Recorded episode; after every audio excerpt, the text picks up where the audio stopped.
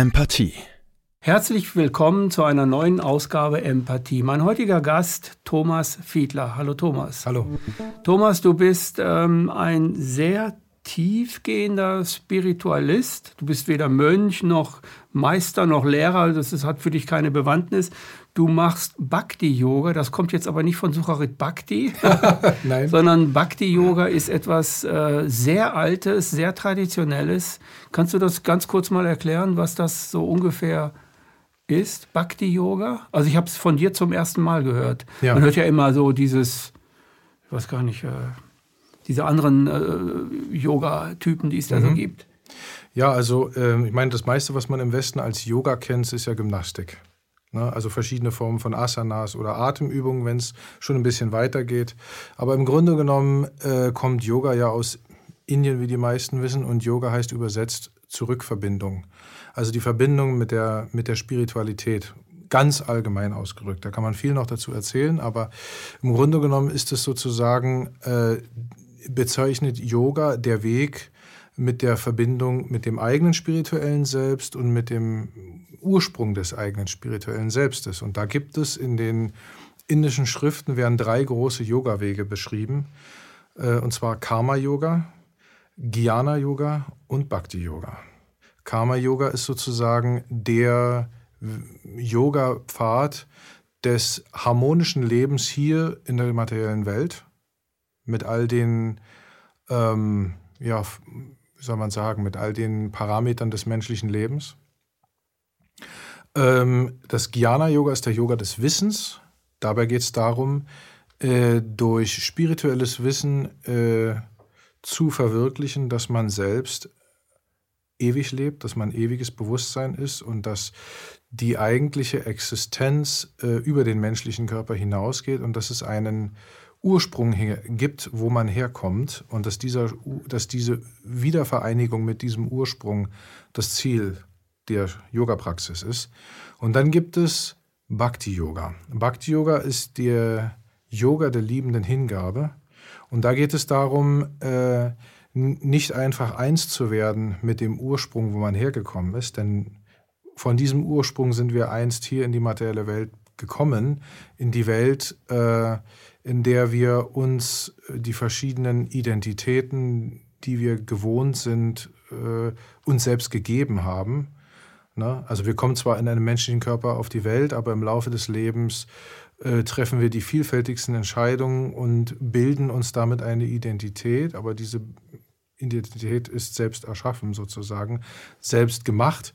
Aber die Frage ist ja, was ist unsere eigentliche, wirkliche Identität und was ist der Ursprung? Und ähm, die, die, das Ziel des Bhakti-Yoga ist, ähm, sämtliche Eigenschaften des Selbstes als spirituelles Individuum vollständig zu entwickeln und äh, damit eine transzendentale Verbindung mit dem Ursprung, eine transzendentale Liebesverbindung mit dem Ursprung, also mit Gott einzugehen. Wow. Das ist schon, äh, das, äh, da hört man ja richtig raus, dass das Leben hier im Grunde genommen, äh, wie es auch in der östlichen Tradition ist, eine vollkommene Illusion ist und dass der Ursprung, ähm, wir sagen dann Wahrheit dazu, Wirklichkeit, Realität und so weiter ist. Also dass der Ursprung immer die Realität bleibt und die materielle Welt, in der wir hier hineingeboren sind, entfernt uns zwar nicht davon, aber es entfernt unser Bewusstsein davon. Wir müssen erst einmal wieder eine Rückführung machen. Ist das so? Nee, wir kommen ja nicht mit, wir, wir, wir kommen ja nicht, äh, oder vielleicht kommen wir als spirituelle Wesen eigentlich auf die Welt? Wir sind immer. Als wenn wir Baby, Kind sind und so? Wir sind immer und zu allen Zeitpunkten spirituelle Wesen. Und ähm, aus irgendeinem Grund, den man, auf den kann man noch genauer eingehen, mhm. kommen wir in diese materielle Welt. Wir gehen in einen Körper ein und ähm, durch dieses Eingehen, durch die Verbindung mit dem Körper, äh, unterliegen wir einer gewissen Illusion. Und diese Illusion ist, dass wir uns mit diesem Körper identifizieren, dass wir glauben, wir wären dieser Körper. Und das ist die eigentliche Illusion. Die materielle Welt an sich und alles, was in ihr existiert, hat in dem Sinne, ist in dem Sinne neutral. Sie ist einfach da. Ne? Und die eigentliche Illusion besteht darin, was wir in sie hineinprojizieren. Man kann sich das so vorstellen, wir nehmen die materielle Welt durch unsere Sinne wahr und unser Verstand interpretiert diese Sinneswahrnehmung auf die verschiedensten Arten und Weisen einigen Erfahrungen weist er äh, das Attribut wünschenswert zu und, das, und anderen Erfahrungen das Attribut nicht wünschenswert. Und demzufolge kommt dann die materielle Intelligenz ins Spiel und macht Pläne, das Wünschenswerte zu erreichen und zu vermehren und das nicht Wünschenswerte zu vermeiden.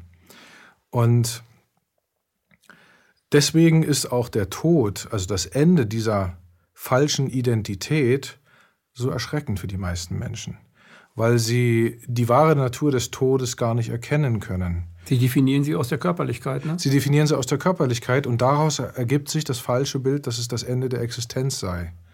Ne, und die Bhagavad Gita, was eines der berühmtesten Bücher mhm. aus Indien ist, ähm, hat, da, hat da einen sehr interessanten Vers dazu zum Besten zu geben. Und zwar so wie ein Mensch alte und zerschlissene Kleidung ablegt und neue anzieht, so nimmt eine Seele oder legt eine Seele den alten Körper ab, um einen neuen anzulegen.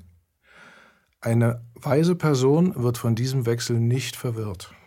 eine weise Person ist dann automatisch eine spirituelle äh, Person. Ja, eine also weise die die spirituelle Welt kennt. Ja, eine weise Person ist eine Person, die aufgrund des Selbsterkenntnisprozesses den Unterschied zwischen sich selbst und dem Körper direkt wahrnehmen kann. Weil sie die eigene Natur durch Selbstbetrachtung, durch Meditation äh, erkannt hat. Die Wirklichkeit ist geistig oder was ist die Wirklichkeit? Was ist die Wirklichkeit unseres Seins? Die Wirklichkeit ist subjektiv. Mhm. Ne, die Menschen sind immer sehr angezogen vom Konzept der Objektivität. Mhm. Dies ist eigentlich auch ein natürliches Bedürfnis, denn wir sehnen uns nach etwas Absolutem, etwas, was nicht von unseren eigenen Irrtümern äh, sozusagen betroffen ist, was unabhängig ist von eigenen Irrtümern, etwas, woran man sich festhalten kann, etwas, woran man ähm, mhm. äh, was absolut ist und was einem eine Orientierung gibt für den eigenen Lebensweg. Und äh, die, die Wirklichkeit, wie man sie hier in der materiellen Welt wahrnimmt, ist absolut subjektiv. Jeder nimmt die Welt auf seine eigene Art und Weise an oder war und hat natürlich auch dementsprechend die eigenen Vorstellungen und Wünsche diesbezüglich. Und natürlich das eigene Bild von der Identität, was er mit sich rumträgt. Und deswegen ist sie natürlich subjektiv. Aber die absolute Wirklichkeit ist auch subjektiv. Sie ist nicht Objektivität. Objektivität ist an sich eigentlich ein, ein, ein Irrtum. Denn Objektivität, wenn man jetzt sagt, okay, ich habe etwas, was objektiv sein soll für dich und für mich, dann muss es etwas sein, was äh, alles, was wir subjektiv von diesem Objekt wahrnehmen, ausklammert und nur das übrig lässt, was für uns beide gleich ist. Nehmen wir einen Baum genau da draußen. Nehmen wir einen Baum da draußen. Mhm der Baum steht jetzt nochmal hier vorne irgendwo und das ist jetzt ein Objekt für uns. Ja. Aber in Wirklichkeit ist es das nicht, weil wir verbunden sind mit diesem Baum. Naja, wir nehmen den Baum jeder auf seine Art und Weise da, äh, mhm. wahr. Ne? Wir können uns also auf bestimmte Attribute bezüglich des Baums einigen und sagen, okay, der Baum ist so und so hoch, der hatte die und die Farbe und die und die Blätter, es gehört zu der und der Spezies. Ähm, aber das ist eine Verkleinerung dessen, was tatsächlich real ist, weil wir den den kleinsten gemeinsamen Nenner, auf den wir uns einigen können, nehmen müssen, um objektiv zu sein. Und die Objektivität ist natürlich ein Fehlkonzept, weil wir damit nicht den gesamten Realitätsgehalt eines Objektes oder einer Sache erfassen können. Sondern wir haben immer noch den subjektiven Anteil, der nur für, für jedes Subjekt, also für jede Person in sich selbst wahrnehmbar ist. Mhm. Und wir haben natürlich auch noch das Problem der Filterung durch unseren Verstand. Wir, wir weisen den Dingen, die wir wahrnehmen und den Erfahrungen, die wir, die wir haben in dieser Welt, bestimmte Attribute zu. Und dadurch äh, passiert es, dass wir ein verzerrtes Bild der neutralen Wirklichkeit der materiellen Welt bekommen. Also wir haben grundsätzlich immer ein verzerrtes Bild. Aber wenn wir äh, unser unsere Konzentration aus dem Außen zurückziehen, also aus, aus, einem, aus einer Außenwelt oder aus einer Wahrnehmung der Außenwelt, die notwendigerweise verzerrt sein muss, äh, und uns nach innen richten mit unserer Aufmerksamkeit, dann kommen wir uns selbst näher. Wir lernen unser eigenes Bewusstsein. Wir lernen uns selbst als Person, wie wir tatsächlich sind, erst kennen. Das ist das, was in vielen Traditionen Selbsterkenntnis genannt wird. Also die Erkenntnis, wer bin ich eigentlich? Wer bin ich eigentlich wirklich? Und das ist eine der drei, sagen wir mal, äh, wesentlichen Fragen des Lebens. Die erste Frage ist, wer bin ich? Die zweite mhm. ist, warum leide ich? Denn wir alle in dieser Welt leiden. Und die dritte Frage ist, was ist die Lösung dafür? Aber sie beginnt, wie gesagt, diese Reise beginnt halt mit der Frage, wer bin ich? Und da, äh, das ist halt auch nicht nur eine theoretische Frage, sondern es ist eine praktische Frage. Also man kann sich sehr viele Gedanken über das Thema machen, aber eigentlich bedarf es einer, einer Suchpraxis, wenn man so möchte. Einer Praxis, wie man sich dem selbst annähern kann, wie man es erkennen kann. Und Yoga im Allgemeinen bedeutet genau diese Suche. Es ist also nicht das, was wir im Westen kennen, Gymnastik, damit man ein bisschen abnimmt und schöner aussieht und jünger bleibt und was auch immer alles damit ver verbunden wird, sondern es ist der tiefste und ursprünglichste Vorgang überhaupt. Es ist der wahre Zweck von Religion. Der wahre Zweck von Religion überhaupt ist ja die Erweckung der Spiritualität. Und man kann davon ausgehen, wann immer Religion für irgendetwas anderes verwendet wird, ist sie schon nicht mehr wirklich Religion, sondern sie ist eine Form von Materialismus. Mhm. Und in dem Sinne immer eigentlich eine Form von Herrschaft und so, ne? was ja der Katholizismus und das evangelische lutherische Glauben geworden ist. Ja, vor allen, in unserer Welt. vor allen Dingen die Institutionen. Ja, genau. Der Glaube ist ja das eine. Der Glaube ist ja, wie gesagt, eine subjektive Ansicht, während ähm, die Institutionen ja Machtapparate sind, wodurch eigentlich Ziele verfolgt werden sollen, die überhaupt nichts mit der Erweckung von Spiritualität zu, tun haben. Denn Spiritualität oder die, die, die Entdeckung der eigenen Spiritualität bedeutet ja auch eine Selbstbefreiung. Also man wird dadurch ja innerlich erst wirklich frei. Solange man äh, glaubt, man sei der Körper und man hätte alle diese Bedürfnisse, die der Verstand einem so vorgaukelt, solange ist man eigentlich in einem geistigen Gefängnis. Mhm. Und dieses geistige Gefängnis ist es, äh, was, ein, was die eigentliche Freiheit des Selbst ja wirklich einschränkt. Kannst du Spiritualität mal erklären, was, was du dir darunter vorstellst? Begriffdefinition? Spiritualität, weil es wird viel über Spiritualität ja. geredet, ja. aber eine Definition, Spirit, Licht, Erleuchtung, was, was bedeutet das eigentlich für dich? Wir wollen jetzt keine Deutung allgemein geben, sondern nur für dich. Was ist für dich Spiritualität? Naja, ich versuche mich äh, in, meiner, in meiner Ansicht, äh, beziehungsweise ich versuche natürlich meine Ansichten nach einer, nach einer absoluten Wirklichkeit auszurichten. Denn Spiritualität, ganz grundlegend ausgedrückt, ist die kompromisslose Suche nach der Wahrheit. Also dieses Attribut kompromisslos und ständig ist sozusagen der Garant dafür, dass man zur absoluten Wahrheit findet. Und auf der, auf, mit diesem Ganzen im Hintergrund kommt man dann irgendwann zu dem äh, Punkt, oder wenn ich jetzt sage, was ist für mich Spiritualität in dem Sinne, kommt man zu Themen wie Tod, und Leben. Was ist Leben? Was ist Tod? Was ist Bewusstsein? Wer bin ich? Und all diese Fragen werden dann in einem selbst beantwortet. Und ich kann natürlich in dem Sinne nur sagen, ich bin immer noch auf der Suche. Na? Mhm. Ich meine, man muss sich ja nur das, das Universum anschauen. Das Universum, also wenn man guckt, was die Astronomen dazu sagen, das ist ja schon gigantisch. Das ist für den menschlichen Verstand überhaupt nicht zu fassen. Und ähm, das Bewusstsein als solches ist ja frei von materiellen Begrenzungen. Die materiellen Begrenzungen selber, die man sich durch die falsche Identifikation auferlegt, sind ja eben Illusion. Sie sind nicht unserer eigenen Natur entsprechend. Und die Spiritualität ist in dem Sinne eine Annäherung an das Unendliche. Und dadurch ist man immer ein Suchender. Man mhm. ist nie einer, der gefunden hat. Wenn einer sagt, ich habe fertig, dann kann man ausgehen, er hat nicht fertig. Dann kann man sagen, du lebst ja noch hier. Bist du noch in einem materiellen Körper? Na, das, das muss ja nicht unbedingt was bedeuten, denn äh, es ist ja. ja immer die Frage, welchen Bewusstseinszustand man hat. Aber wenn jemand sagt, ich habe fertig, dann heißt es in unserer Tradition, wir geben ihm unsere Ehrerbietung von schön weit weg.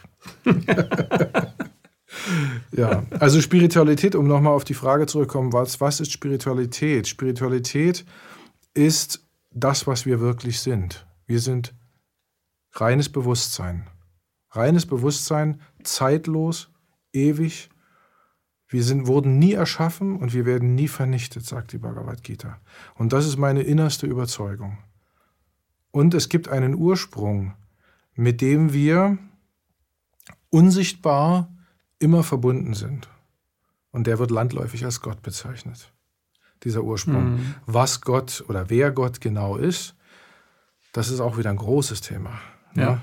Und ähm, da kann man natürlich auch nochmal gesondert drauf eingehen. Mhm. Aber grundsätzlich kann man sagen, dass die drei großen Yoga-Pfade alles mit verschiedenen Aspekten Gottes zu tun haben.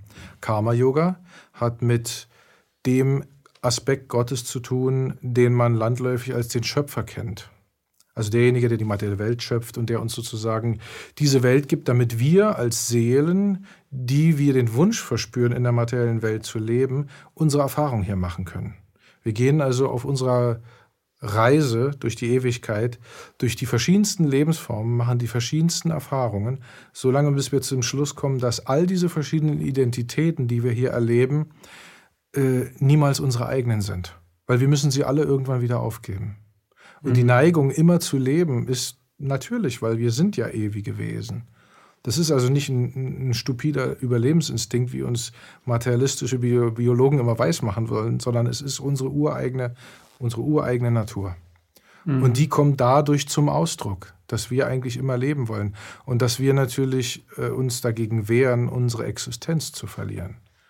Ne? Und die Illusion, dass wir die Existenz verlieren mit dem Ende des Körpers, ist grad, bringt ja gerade die Angst vor dem Tod hervor. Und im Jnana-Yoga, ähm, der Jnana-Yoga ist verbunden mit dem Aspekt des Gottes, der sozusagen das ewige, unendliche Bewusstseinslicht ist. Der Ursprung aller Seelen. Wenn eine Seele aus diesem Bewusstseinslicht heraustritt, hat sie die Wahl. Entweder ich gehe in die materielle Welt weil ich mich nicht Gott zuwenden möchte. Oder ich möchte meine Erfahrungen im Körper machen. Ja, genau. Also man hat materielle halt, Erfahrungen machen. Das, man hat halt die, ähm, wie soll man sagen, man hat, diesen, man hat diese, diese Tendenz, mhm. dahin, gehen, dahin hinzugehen. Oder es gibt äh, eine andere Tendenz und das ist die Verbindung, die man eingeht im Bhakti-Yoga. Und diese Verbindung äh, oder der Aspekt Gottes, mit dem man sich im Bhakti-Yoga verbindet, der nennt sich Bhagavan. Das ist der außerweltliche Gott, der überhaupt nichts mit dieser Welt zu tun hat. Ne? Also es gibt, äh, das nennt man jetzt landläufig die spirituelle Welt, aber die spirituelle Welt ist halt die Seinsebene, auf der die Seelen, die ihre eigene Natur vollkommen verwirklicht haben und ihre Liebesbeziehung, ihre ureigene individuelle ewige Liebesbeziehung mit Gott entdeckt haben, ewig in dieser mit Gott leben kann. Also es gibt diese, diese Seinsebene.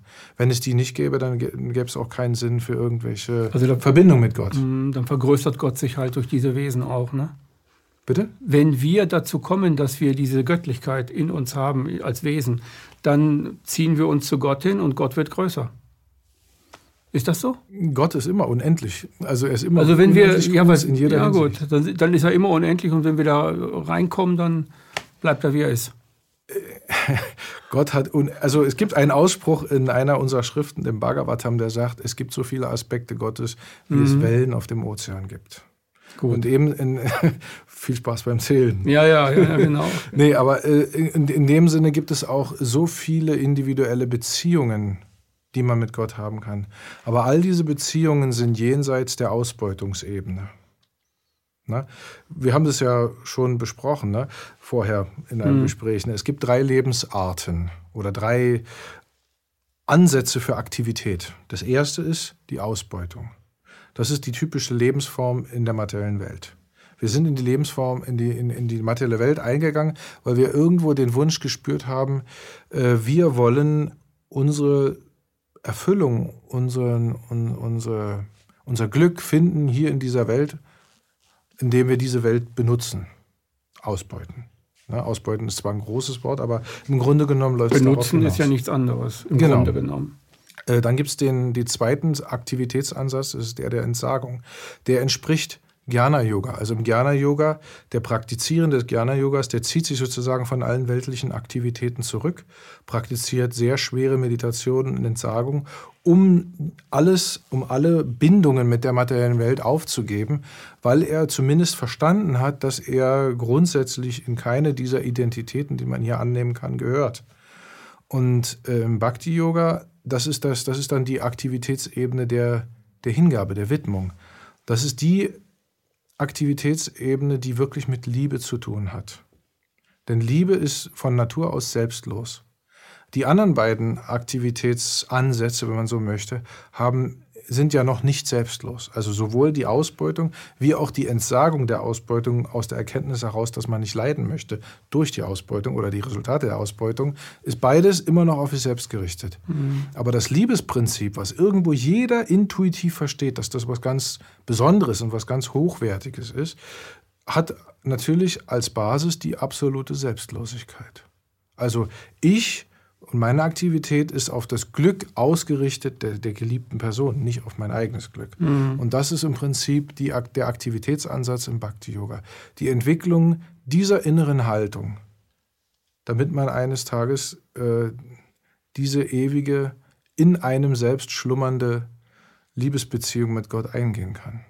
Das heißt auch, Gott kennt keine Schuld. Also Nein. es gibt kein Schuldprinzip, das wir hier auf der Erde bauen. Aber ich möchte, möchte ja. auf was äh, anderes noch hinaus, mhm. auf das, was wir im Vorgespräch uns, äh, uns gedacht haben, dass wir die Frage aufwerfen, was ist hier eigentlich los? Warum ähm, gehen die Leute alle in diese Krise? Warum haben wir diese Krise? Wie kann es sein, dass ähm, ein Great Reset vor der Haustür steht äh, auf der ganzen Welt und dass irgendwelche Leute jetzt sagen, wir müssen jetzt in eine andere Gesellschaftsform hineinkommen und so weiter und so fort? Also wir gehen in den praktischen Teil deiner Spiritualität jetzt rein. Ja. Ähm, ja, im Grunde genommen, was das, was, also wenn man es versucht, wirklich einen, einen, holistischen Blick zu bekommen auf alles, mhm. dann kann man sagen, es passiert eigentlich gar nichts Besonderes. Es passiert eigentlich gar nichts so. Es ist der Lauf, wie die Dinge in dieser materiellen Welt eigentlich laufen und wie sie immer laufen müssen. Und alle Dinge, die wir hier erleben, sind Resultate unserer eigenen Handlungen. Ne? Also jetzt mhm. im globalen Sinne der, der Resultat der, der Handlungen aller Menschen, aller Lebewesen, die wir hier an, auf diesem Planeten leben. Und das hat zu dem Punkt geführt, wo wir jetzt sind, wo der, wie du sagst, der Great Reset ins Haus steht und man Massenmenschhaltung betreiben möchte mit uns. Mhm. Ja? Weil die meisten Menschen, die meisten Menschen, um das nur um den Bogen zu den Zuschauern zu spannen, die meisten Menschen denken halt eben, Klaus Schwab ist schuld, Bill Gates ist schuld und der ist schuld und der macht das Böse und so weiter. Aber ähm, du hast schon ein bisschen anleuchten lassen, äh, dass die Menschen ja diese Wege mitgegangen sind bis hierhin. Also wir sind alle bis hierhin ja mitgegangen. Jetzt sind wir überrascht, dass man eine andere Gesellschaft aufbauen will, aber wir sind ja mitgegangen. Ne? Also das hast du so ein bisschen anleuchten lassen. Richtig. Ja, also es gibt natürlich zwei Möglichkeiten, das Ganze zu betrachten. Einmal eine historische Möglichkeit und eine, wie soll man sagen, psychologische Möglichkeit. Also welche Mentalität steckt dahinter und wieso sind wir hier eigentlich angekommen? Wenn man das kurz historisch betrachten möchte, ähm, sind wir hier angekommen als Resultat aller vorangegangenen zivilisatorischen Schritte, die wir hatten. Also man kann es zum Beispiel zurückverfolgen, wenn man möchte, äh, zum Beginn des Christentums im Römischen Reich, also wo, das, wo die Römer irgendwann das Christentum zur Staatsreligion gemacht haben. Und wenn, so, wenn, wenn etwas zu einer Staatsreligion wird, äh, dann kann man davon ausgehen, dass dort Spiritualität nicht mehr im Vordergrund steht, sondern irgendwelche Machtinteressen. Und diese ganze Entwicklung, das kennen wir ja nach dem Römischen Reich kam dann irgendwann das Mittelalter. Und im Mittelalter, wir, wir, wissen ja, wie die katholische Kirche da im Mittelalter gehandelt hat. Da braucht man jetzt gar nicht viel Worte drüber verlieren. Mhm. Irgendwann waren die Menschen es leid, sich auf diese Weise betrügen zu lassen. Und haben, dann kam, das, kam die Etappe der Aufklärung, wo man gesagt hat, nein, wir machen da jetzt nicht mehr mit. Das war ja auch so eine Art Great Reset. ja, ein, ein relativ langwieriger Reset. Oder mhm. ja, was heißt Reset? Es ist eine, ein, es ist eigentlich ist es eine tragische Entwicklung, wenn man so möchte. Denn es ist ja äh, mit, mit, dem, mit, den, mit der Aufklärung ist zwar das, der Missbrauch der Kirche abgelehnt worden, ähm, aber auf der anderen Seite auch die Ablehnung der Spiritualität hat begonnen in unserer Gesellschaft, noch mehr Fahrt aufzunehmen. Schon die Kirche hat ja schon Spiritualität eigentlich versucht zu unterdrücken das, was mhm. sie ja propagiert hat, eigentlich zu vertreten, hat sie ja eigentlich unterdrückt, wenn man angefangen mit den ganzen Hexenverbrennungen und so weiter. Also alles, was im Volk an Spiritualität, an indigener Spiritualität, wenn man so sagen möchte, existiert hat, wurde unterdrückt. Und auch alle die, ähm, die Spiritualisten, die gesagt haben, ähm, es geht hier um Spiritualität und nicht um Machtinteressen, die wurden auch von der katholischen Kirche verfolgt. Und in der Aufklärung äh, hat sich dann äh, eine neue, hat sich, wurde begonnen, eine neue Weltanschauung, nämlich eine nicht spirituelle bzw. nicht religiöse Weltanschauung zu vertreten. Und das hat dann dazu geführt, dass der Materialismus als Weltanschauung immer weiter Fortschritt nahm bis heute hin. Und der Transhumanismus und das, was wir heute erleben, ist letztendlich ein, äh, hat seine Ursache in, in genau dieser materialistischen Entwicklung. Ne? Also alle die Schritte, die wir, die wir kennen, bis heute sind sozusagen notwendige Teile, die sozusagen auf der Kausalkette bis mhm. heute mhm. hingeführt haben. Dazu zählt auch der Humanismus. Dazu, dazu zählen auch alles, was wir immer noch als, als Werte im Westen äh, deklarieren. Menschenrechte, Demokratie und all diese ganzen Geschichten. Die haben dazu gehört, dass, äh, dazu geführt, dass wir uns heute hier hin entwickelt haben. Weil sie materialistisch orientiert waren, ne? Die, auch die Menschenrechte, auch der Humanismus und so weiter. Genau. Rein materiell. Genau, und das, da kommen wir dann nämlich auch zu, zu der, zu der äh, psychologischen oder philosophischen Betrachtung mhm. der ganzen Geschichte und eben zum Materialismus. Der Materialismus ist ja die Ursache. Ich meine, äh, wir haben es ja eben schon besprochen, ne? die Menschenrechte oder die, die Idee der Menschenrechte basiert ja auf der Idee, sich selbst als Mensch zu identifizieren. Also als Körper. Und wenn ich mich aber als Körper identifiziere, dann habe ich nur ein Leben ähm, und ich bin äh, kein spirituelles Wesen oder kein Individuum, was unabhängig existiert von diesem materiellen Körper. Und damit bin ich automatisch ein Materialist weil ich ja sage, ich bin nur diese biologische Einheit mhm. und alles, was in mir passiert und, äh, und so ist halt Resultat verschiedener, hochkomplexer chemischer Man Reaktionen, physikalischer Stoffe, biologischer Notwendigkeiten. Genau, damit ergeben sich natürlich, so. damit ergeben sich natürlich viele philosophische Problemstellungen und, ja. und Widersprüche eigentlich auch. Denn, mhm. denn wenn man davon ausgeht, dass man nur dieser, dieser Körper ist, ne, und das alles, was man als Bewusstsein erlebt, also das ist ja die, die Grundannahme des Materialismus ist, Bewusstsein ist ein Produkt von Materie. Materie ist grundsätzlich tot.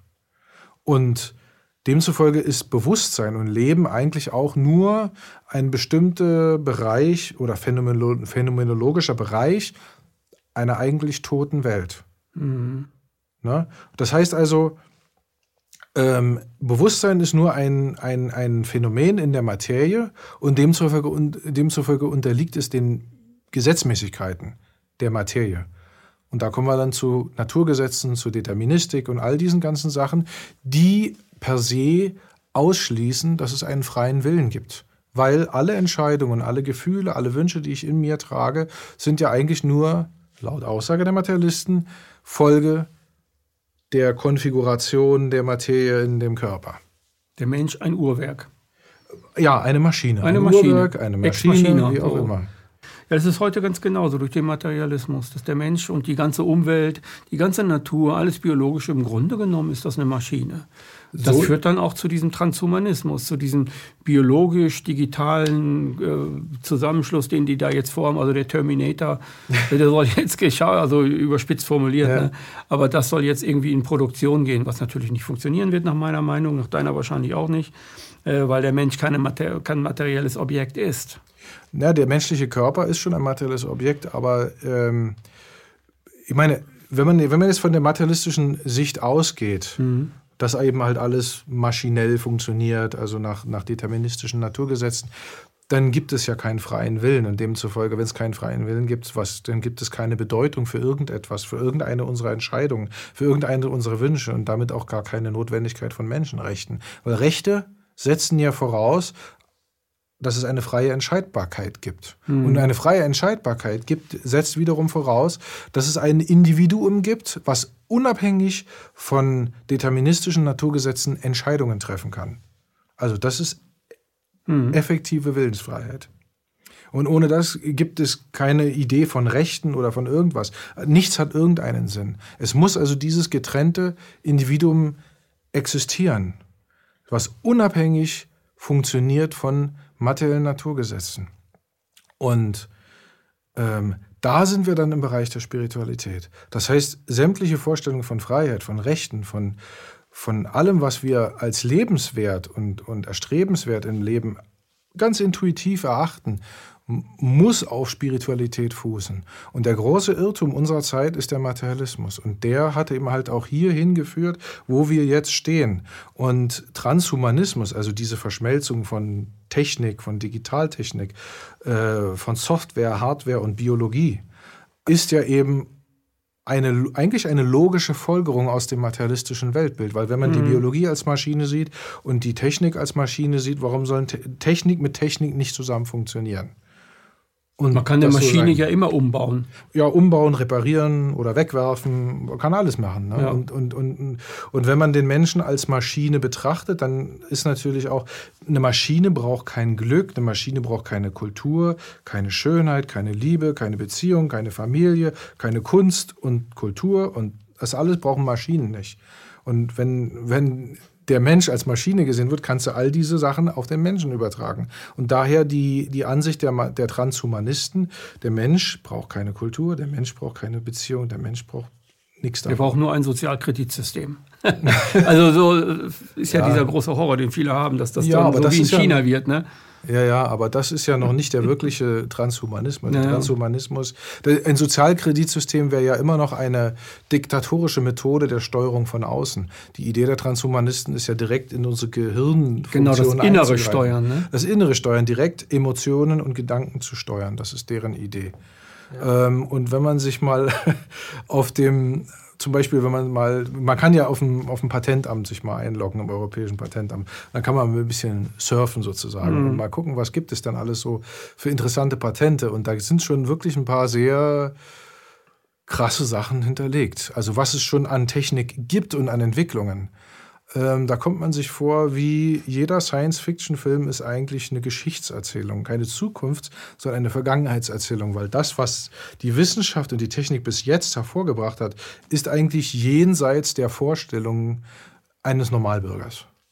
Also das ist, du, das ist wie, also du liest einen kannst ganz krassen du, Kannst du irgendwas davon mal erzählen? Was da so, naja, was zum Beispiel Neurotechnologie, also die, die Technologie, die das Gehirn mit äh, Digitaltechnik verbindet. Da gibt es schon viele Entwicklungen, äh, wo also nicht nur äh, Dinge aus dem Gehirn ausgelesen, sondern auch in das Gehirn reingeschrieben werden können. So, sozusagen zumindest die Patente. Und wenn das der Fall ist, dann sind, sind da natürlich die, ist natürlich die Entwicklung schon so weit, ähm, dass, dass man sich, also dass man sich übelste Horrorszenarien vorstellen kann. Mhm. Und wenn man das mit, also wenn, wenn man das mit den meisten Mitmenschen bespricht, dann zeigen die einen Vogel und sagen, du bist doch ein Verschwörungstheoretiker, das ist doch alles Quatsch. Du hast zu viele Science-Fiction-Filme gesehen.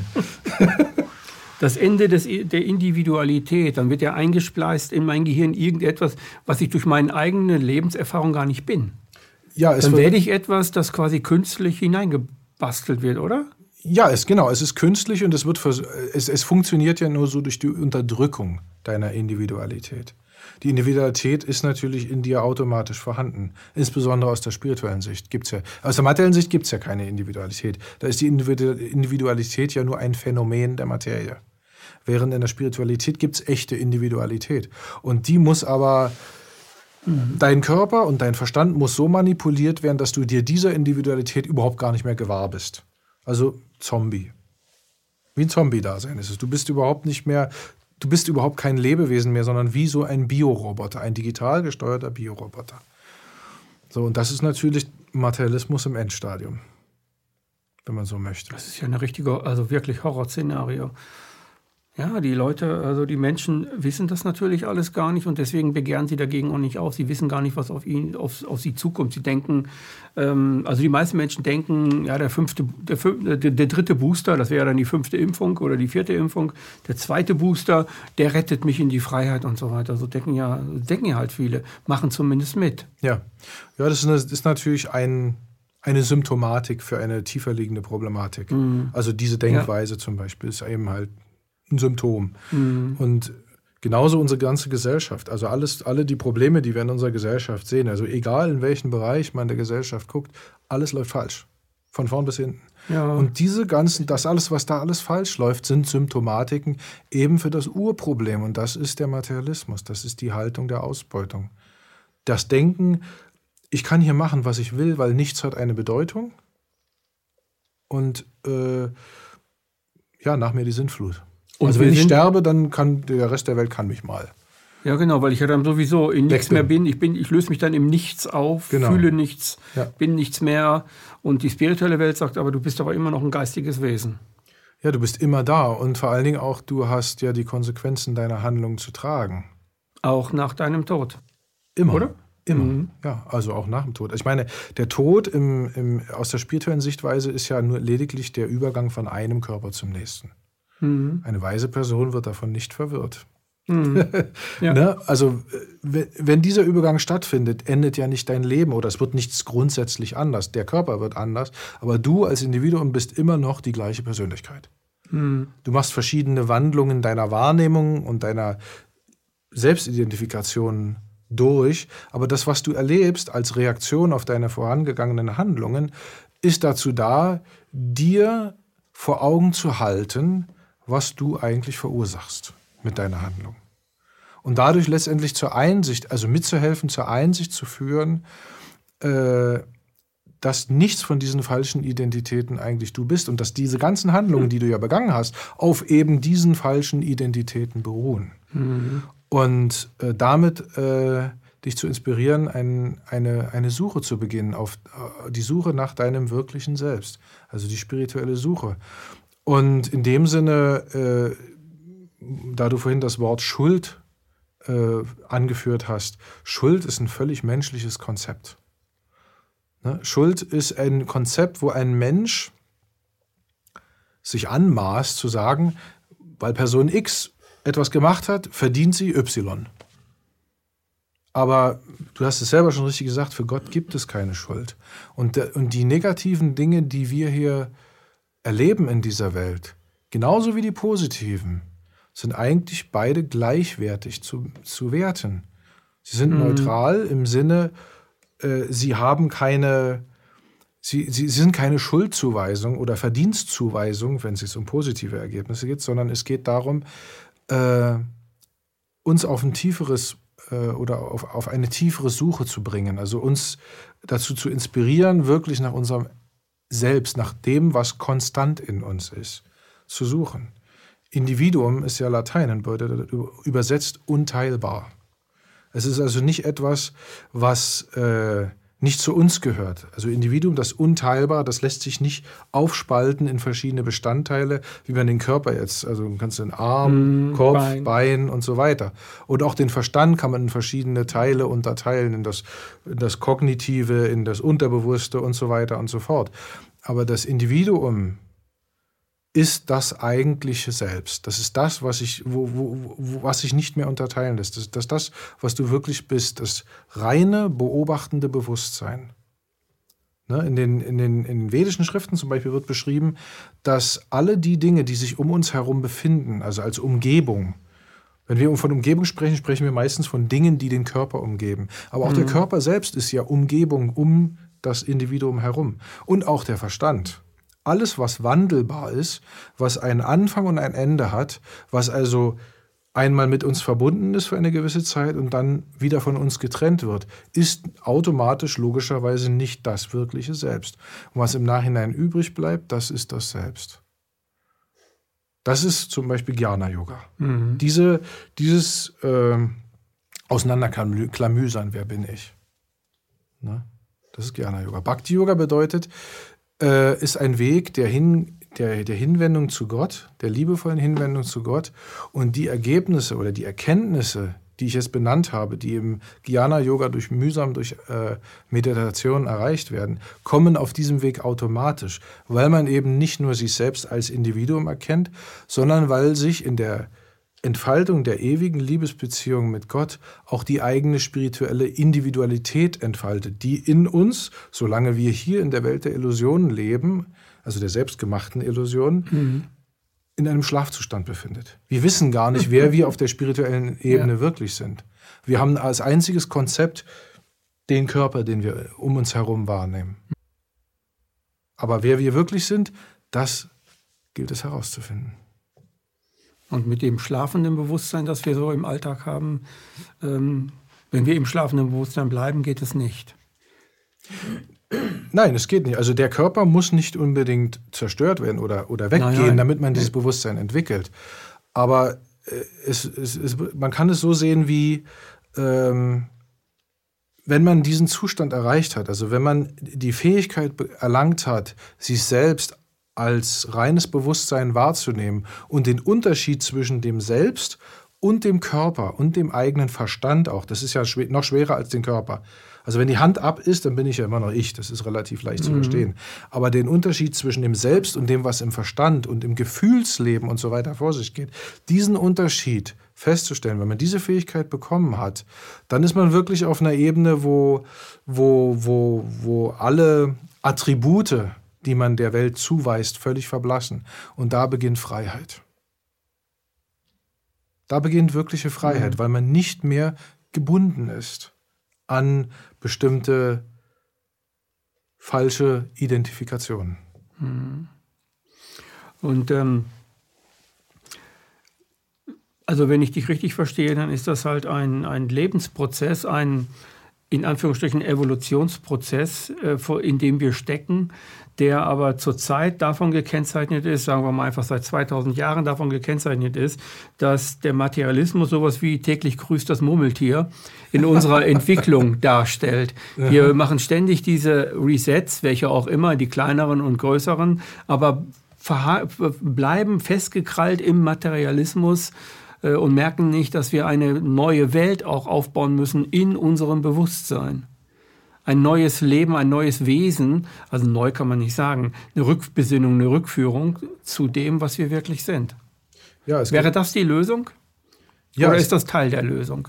Naja, die Entfaltung oder die Entdeckung der wirklichen eigenen Natur ist grundlegend notwendig, um, um, um eben auch äh, von dem Grundproblem der ja, was ja die Ursache für diese ganzen Probleme ist, nämlich dem Materialismus loszukommen. Der Materialismus basiert ja eben auf der falschen Ansicht, ich bin der Körper. Mhm. Das ist ja, die, sagen wir mal, der unterbewusste Materialismus ist eben genau die Ansicht, ich bin dieser Körper.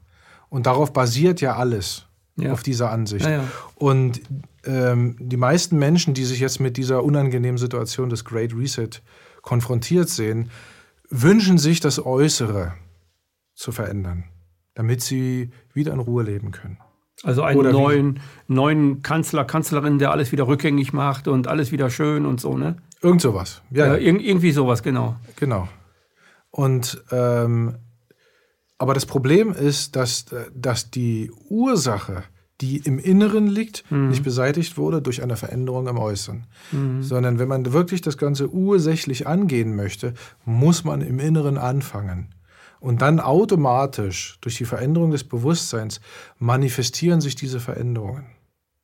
Äh, sie manifestieren sich zuallererst dadurch, dass man anfängt, die Welt und die Bedeutung dessen, was passiert, anders zu sehen. Ich meine, alle reden vom Great Reset, aber der Tod und das Wiedergeborenwerden ist jedes Mal ein Great Reset für ein Lebewesen. Mhm. Ne? Man vergisst das vergangene Leben und beginnt von vorne. Völlig Neues. Man weiß gar nicht, wer man vorher war. Ne? Ja, das ist auch ein Segen. Das ist auch, kann auch ein Segen sein, ja. Wer weiß, was man es, vorher es war. Muss, es muss ein Segen sein. Stell dir vor, du kannst deine letzten 10, 20, 100 Leben erinnern. Du sitzt nur da und. und, und was für ein Idiot, was für ein Blödmann. Oder, ja, oh je, toll, klasse. Naja, du, du, du, du, du, erstens würdest du die ganze Zeit nur an, in Erinnerungen leben. Ja.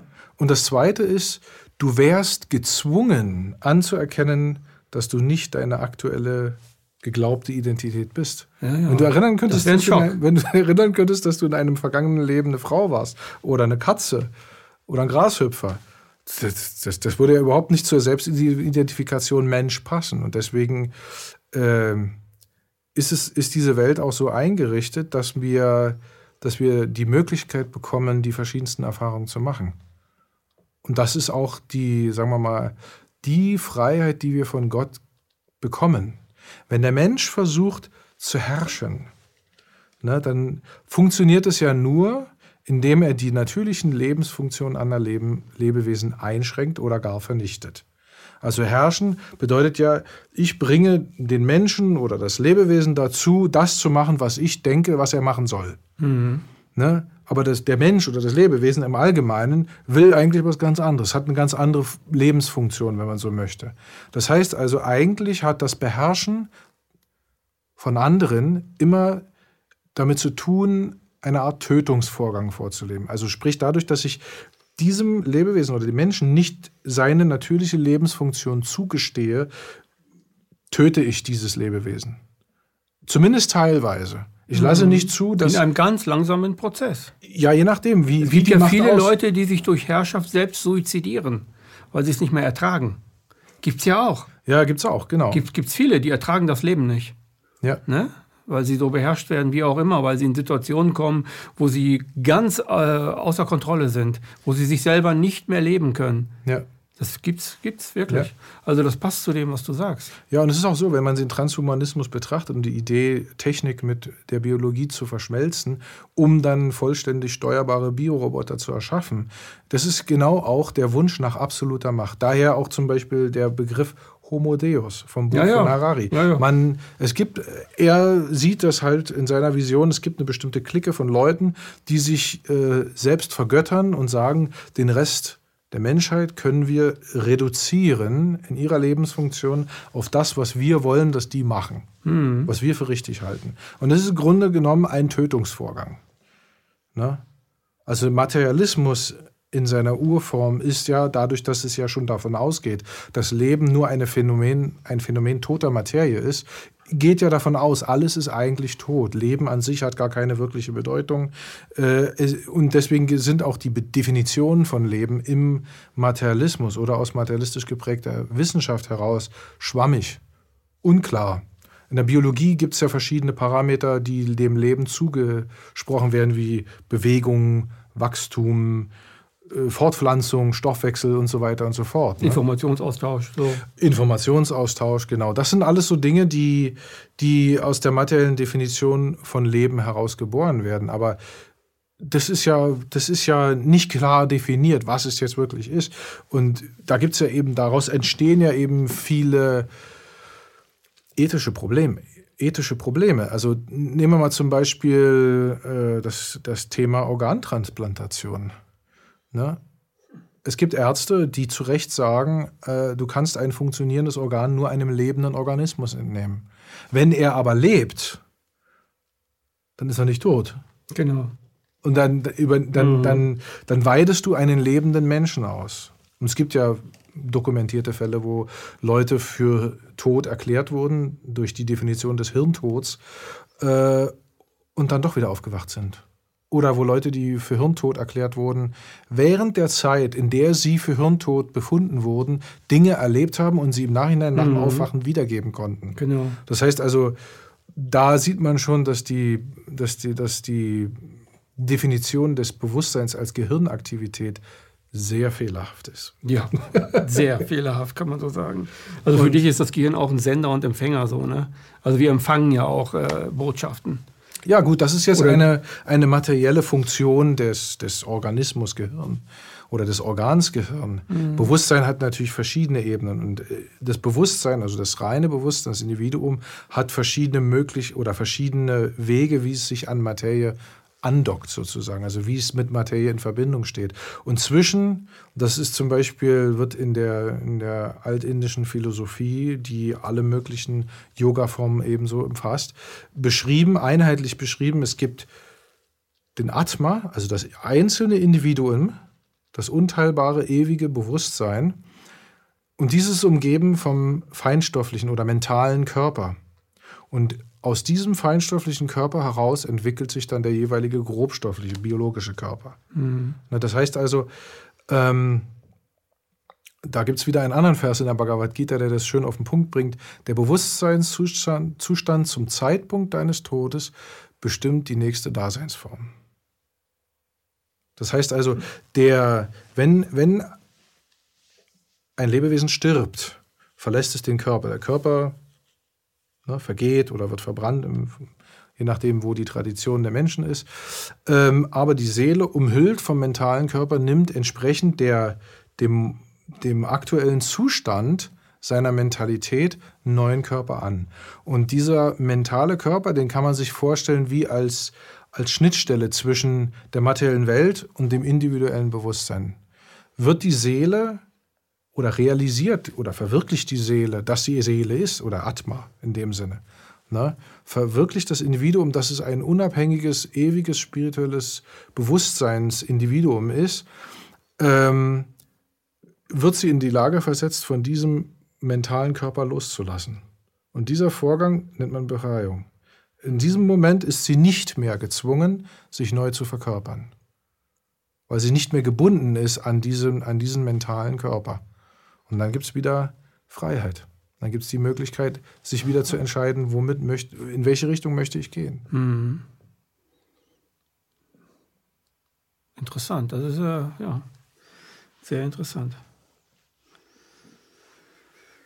Also, ja, das ist es ist oft so, dass wenn man die Probleme der heutigen Zeit, und ich bin dankbar dafür, ich finde es toll, wenn man die Probleme der heutigen Zeit auf den Punkt bringen möchte, und vielleicht brauchen wir so eine, so eine Zeit, die wir gerade haben, damit wir überhaupt dahin kommen, ähm, ist, dass wir immer, also dass, dass ganz viele Menschen, ähm, die ich frage, sagen, es ist das Innere. Wir müssen unser inneres Konzept entweder annehmen erkunden und akzeptieren, dass es ein, was wir eigentlich innere Wesen sind, die einen materiellen Körper haben und die auch in einer materiellen Welt leben. Aber ähm, das ist sekundär. Primär ist, dass wir ähm, ja, ein geistiges Wesen sind, ein Energiewesen, wie auch immer man das dann nennen möchte. Ja, es gibt ein altes deutsches Sprichwort. Einsicht ist der erste Schritt zur Besserung. Ja. Ne? Und das heißt also, Du sagst, du hast ein ganz wichtiges Wort genannt, nämlich akzeptieren.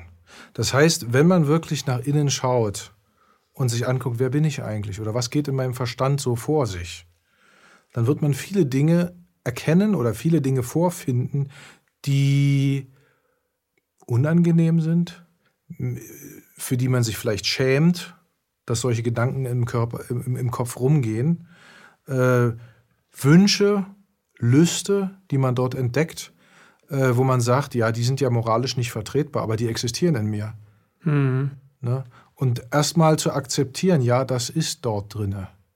Und nicht zu sagen, nein, nein, nein, und dann das Bewusstsein nach außen zu richten und dort über Feindbilder und Schuldzuweisungen nach einer Ablenkung zu suchen. Weil Feindbilder und Schuldzuweisungen sind ja immer Ablenkung. Aber dem, auf dem Weg nach innen sieht man ja nur das, was in einem selbst vor sich geht. Man ist gar nicht mehr konfrontiert mit dem, mit dem Äußeren und dadurch fallen erstmal sämtliche Schuldzuweisungen weg, es sei denn, man weist sich selbst eine Schuld zu und sagt, ja, ich habe da Mist gebaut oder mhm, ich bin genau. auf dem Holzweg oder ja. irgend sowas in der Richtung. Und deswegen, das ist der erste Schritt, wirklich da nachzuschauen und zu akzeptieren, was in einem vor sich geht oder was in einem existiert, auch mit allen Abgründen, auch mit allen dunklen Seiten. Und wenn man anfängt, äh, die eigenen dunklen Seiten zu erkennen, dann kann man auch kein Gutmensch mehr sein. Also man kann kein Moralist mehr sein, sondern man mhm. fängt an zu verstehen, womit alle Lebewesen zu kämpfen haben in sich. Mit genau. den Fehlern, mit den Problemen, ja. mit den falschen Ansichten und so weiter und so fort. Es gibt sehr viele Menschen, die das nicht annehmen können, mhm. was äh, du jetzt so, was wir beide jetzt so gesagt haben, hauptsächlich du. Ähm, die fangen dann an mit irgendwelchen politischen Theorien, die erst einmal gemacht werden muss, durchgesetzt werden muss. Ich will jetzt gar nicht sagen, welche. Und die halten das alles für Geschwurbel, für Blödsinn. Und dann gibt es den Begriff des Rechtsesoterik, äh, Rechtsesoterikers, der aufgeworfen wurde, zumindest in der Friedensbewegung. ähm, so Spiritualität würde immer in die rechte Ecke führen und so weiter, was hm. ich für völlige, völligen Wahnsinn halte. Ähm, aber ja, es gibt das halt Wort eben rechts ist ja an der Stelle ja, das wird ist ja inflational wird ja inflationär ja. verwendet, nur um Leute zu brandmarken. Ja, also das, das ist, ist so, Feindbildtheorie in Wirklichkeit. Ja, es ist es ist darum äh, rechts hat eben wurde ja äh, wird halt gesagt, dass rechts ist schlecht und wenn man irgendjemand als rechts bezeichnet, ist er automatisch schlecht. Aber das ist ja eine, eine oberflächliche Angelegenheit. Mhm. Das ist ja eine von vielen Spielarten der, der Teile und Herrsche Methodologie des, der Herrschenden, um die Bevölkerung zu spalten, damit die mit dem Finger aufeinander zeigen und vielleicht mit dem Finger noch auf die Politiker zeigen, weil sie denken, die Politiker wären an allem schuld. Sind sie aber nicht. Das sind, das sind ja auch bloß Marionetten, das sind auch bloß Leute, die da sitzen. Und das sind ja auch nur einzelne Menschen, die mhm. nur ihr eigenes Umfeld tatsächlich beeinflussen.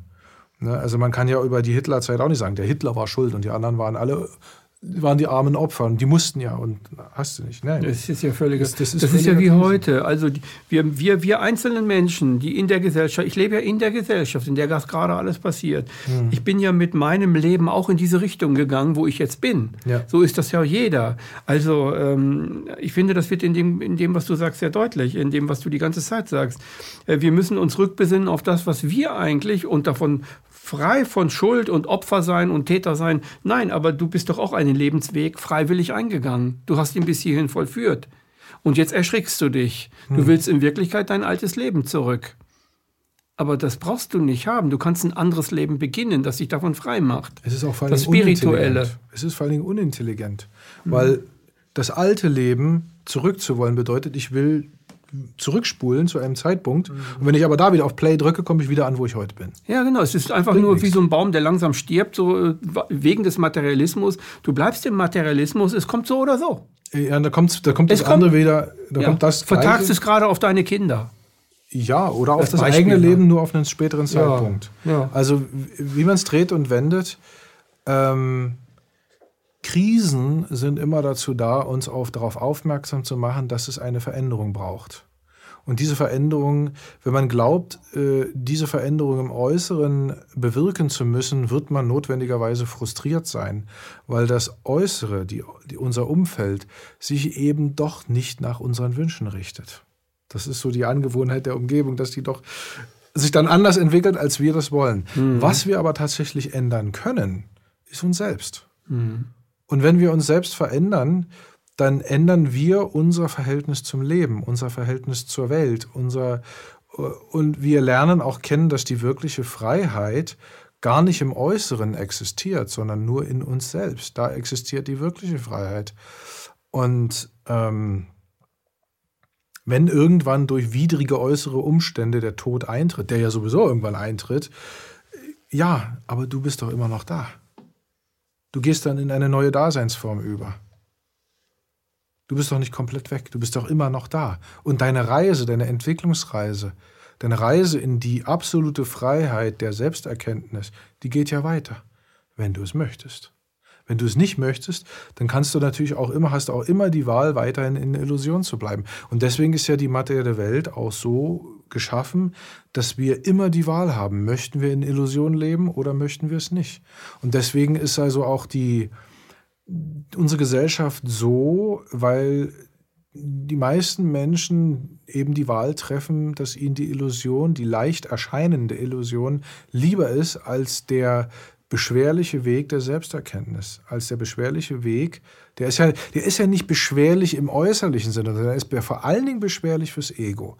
Weil das Ego muss einfach akzeptieren, dass so, wie es jetzt ist, dass es nicht geht. Und das Ego ist aber angehaftet an die Umstände, beziehungsweise mhm. an das, was man sich selbst vorgestellt hat, wie denn das Leben laufen sollte. Ja, wie man seine Identität auch geschaffen hat. Ne? Genau. Ich bin der Intellektuelle, ich kenne alles oder ich bin der Manager, ich habe einen Porsche, einen Ferrari und einen Jaguar, jawohl, und das bin ich dann. Weil ich ja. eine innere Identität nicht habe, identifiziere ich mich mit anderen äußeren Dingen. Ja, weil man sich, weil man, weil man, weil man gar, weil man sich gar nicht, weil man gar nicht nach innen schauen möchte aus den verschiedensten Gründen. Ja. Weil sobald man nach innen schaut, merkt man automatisch, dass der Reichtum wirklich hier drin ist und gar nicht im Außen. Also mhm. Jaguar, Porsche und was auch immer sind bedeutungslos.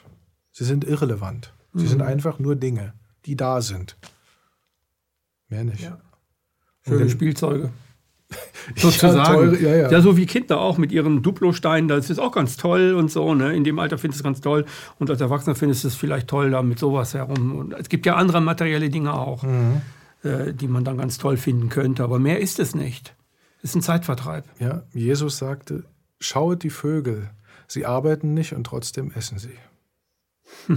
was, was will er damit sagen? Er will damit sagen, äh, wir weisen so vielen Tätigkeiten und so vielen Dingen in dieser Welt besondere Bedeutung zu. Aber im Grunde genommen haben sie sie gar nicht. Weil Gott ist für alle da und er, er hat die Welt geschaffen, dass wir alle alles haben, was wir zum wirklichen Leben brauchen. Und mit wirklichem Leben bezieht er sich nicht nur auf das Biologische, sondern diese Welt bietet alle Möglichkeiten, dass wir unser wahres Leben, nämlich als ewiges Bewusstsein entdecken können. Die Welt ist so geschaffen, dass wir diese Möglichkeit haben. Sie wird uns nicht aufgezwungen, aber sie ist da. Wir können sie entdecken, wenn wir das wollen oder ja, wenn wir genau. drauf gestupst werden oder wie auch immer. Ja, ja, genau. Thomas, danke für dein Sein. danke. Und danke, dass du gekommen bist. Gern. Ein sehr tolles Gespräch. Leider schon vorbei. Wir könnten ja. also wirklich länger. Also drei Stunden, vier Stunden könnten wir jetzt weiterreden. Ne? Ja. Das war eine weitere Ausgabe heute mit Thomas Fiedler.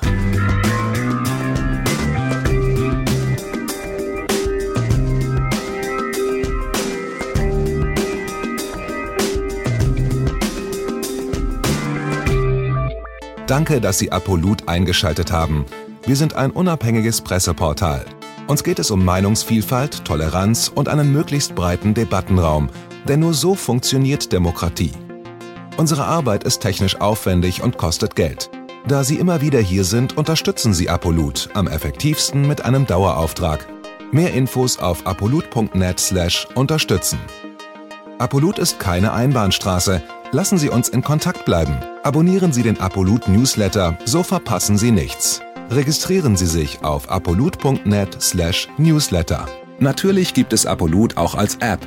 Einfach auf apolut.net/app runterladen und mobil auf dem Laufenden bleiben.